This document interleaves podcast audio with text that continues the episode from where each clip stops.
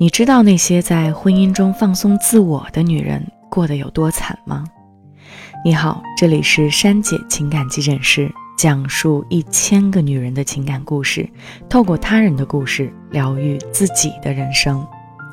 前段时间，有一位叫苏敏的家庭主妇，从她的苦难婚姻中自驾出逃，在互联网上一夜爆红。这位五十六岁的阿姨，一个人。一辆车，毅然决然地驶离原本的生活轨道，开始了一场只有起点没有终点的旅途。两年间，他的足迹遍布了大半个中国，行程高达八万多公里。旅途中呢，他学会了冲浪，钻研了无人机，靠着自己拍摄的短视频逆袭，成为了百万粉丝的网红博主。他的勇敢。独立引得众多网友纷纷称赞，直夸她就是觉醒女性中的楷模典范。但是你知道吗？在拥抱星辰大海之前，苏敏阿姨的前半生却是一个苦涩至极的悲剧故事。她长期遭受丈夫的家暴与辱骂，被逼到重度抑郁，在情绪失控的时候，甚至会拿着刀往自己的身上扎。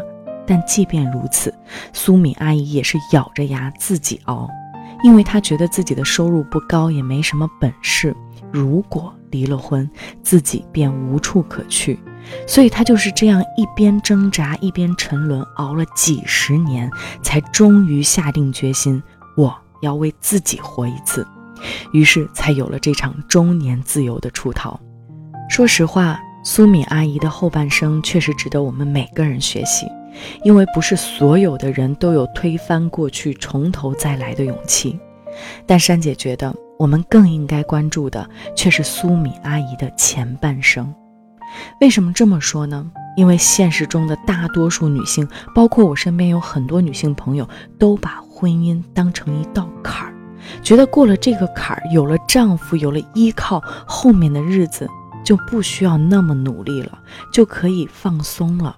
只是可惜，有这样想法的女人，婚后往往都不会过得很好，因为她们把原本应该紧紧抓在手心、由自己掌控的未来，亲手交给了别人。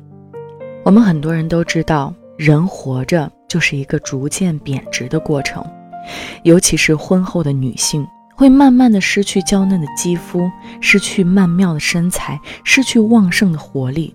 但现实是，只要你肯努力、肯成长，终究把未来抓在自己手中，那么婚后的女人也能够自我增值，越活越有魅力，越活越有价值。所以今天的问题就是，我们该怎么样避免活成苏敏阿姨的前半生？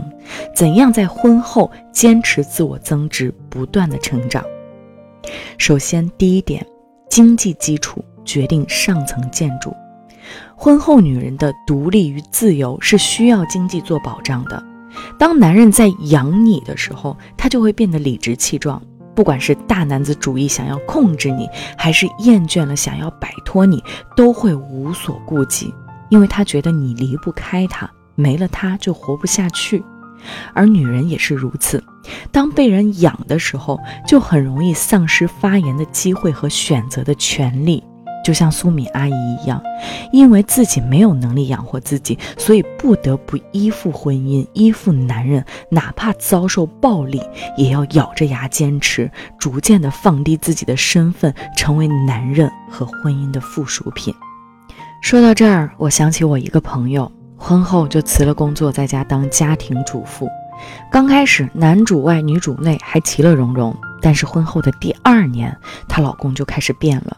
觉得自己赚钱养家就高人一等，开始对老婆颐指气使，朋友的日子也过得越来越不舒心。每次聚会的时候都不停的抱怨，说几句就开始掉眼泪，好几次想要离婚，最后也没下定决心。后来呢，在我的建议下，利用自己家庭主妇的优势，做起了美食自媒体博主，生活不再单调的围着老公转。通过拍视频接广告，每个月也有了固定的收入。在这个过程中，她的老公也扭转了态度，对她刮目相看。小两口又回到了以前互相欣赏的亲密状态，婚姻的问题也迎刃而解。所以说，任何时候女性都要拥有自己的事业，即便赚的不多，也要有所坚持，不要把自己封闭在家里面。我们坚持赚钱、存钱，有一定的经济基础，才能够拥有坦然面对未知变数的资本和底气。其次呢，就是坚持学习，不断成长。现代社会节奏很快，所有的人都应该勤于学习，善于学习。尤其是我们结了婚以后的女性，更应该不断的成长，让自己成为一个名副其实的自我增值型女性。比方说，你可以坚持读书，不管是专业类的书籍，还是闲书杂书，都可以从中获取生活的智慧，通过别人的故事和经验来自查自省，在人生和婚姻的旅途中少走弯路。那如果你不知道自己该读什么书，也可以私信我，我将珊姐读书会的书单分享给你。那再比方说，就是培养兴趣爱好，为婚姻生活制造生活情趣。你试想一下，如果每一天只知道东家长李家短，看看肥皂剧，那么你在男人眼中的形象一定是索然无味的。如果有时间有精力，那么不妨培养一些兴趣爱好。音乐啊，舞蹈啊，瑜伽啊，摄影啊，随便什么都行。打开自己的格局，见识更大的世界，这样的女人才更有吸引力。那最后一点呢，就非常简单了，就是永远保持自身魅力。大家都知道啊，女为悦己者容，但更重要的是，女要为己而容。很多女性朋友在结婚前都还是比较注重自己的外形，但是婚后却开始疏忽身材管理，把时间和精力都投入到了家庭和孩子身上，不再精心打扮，慢慢的变成了邋里邋遢的黄脸婆，这是非常不可取的。即使时光易逝，容颜易老，我们也不能在婚姻里头灰头土脸的老去，还是要舍得为自己投资，没事儿保养一下自己的肌肤。贴个面膜，做个美容，给自己买一些好看的衣服，让自己赏心悦目。只有自己爱自己，别人才会更爱你。总而言之，每个人都应该对自己的人生负责。很多东西都是别人无法给予的，哪怕是结了婚，有了遮风挡雨的避风港，也要做好未雨绸缪的打算，不断成长，坚持自我增值，把人生和婚姻的主动权。都牢牢地抓在自己的手中。好了，我们今天的节目到这里就结束了。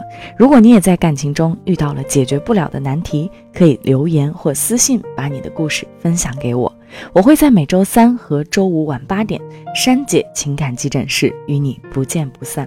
欢迎关注我的节目，珊姐与你共同成长，做你情感背后的靠山，带你找到幸福的方向。我是珊姐，我们下期再见。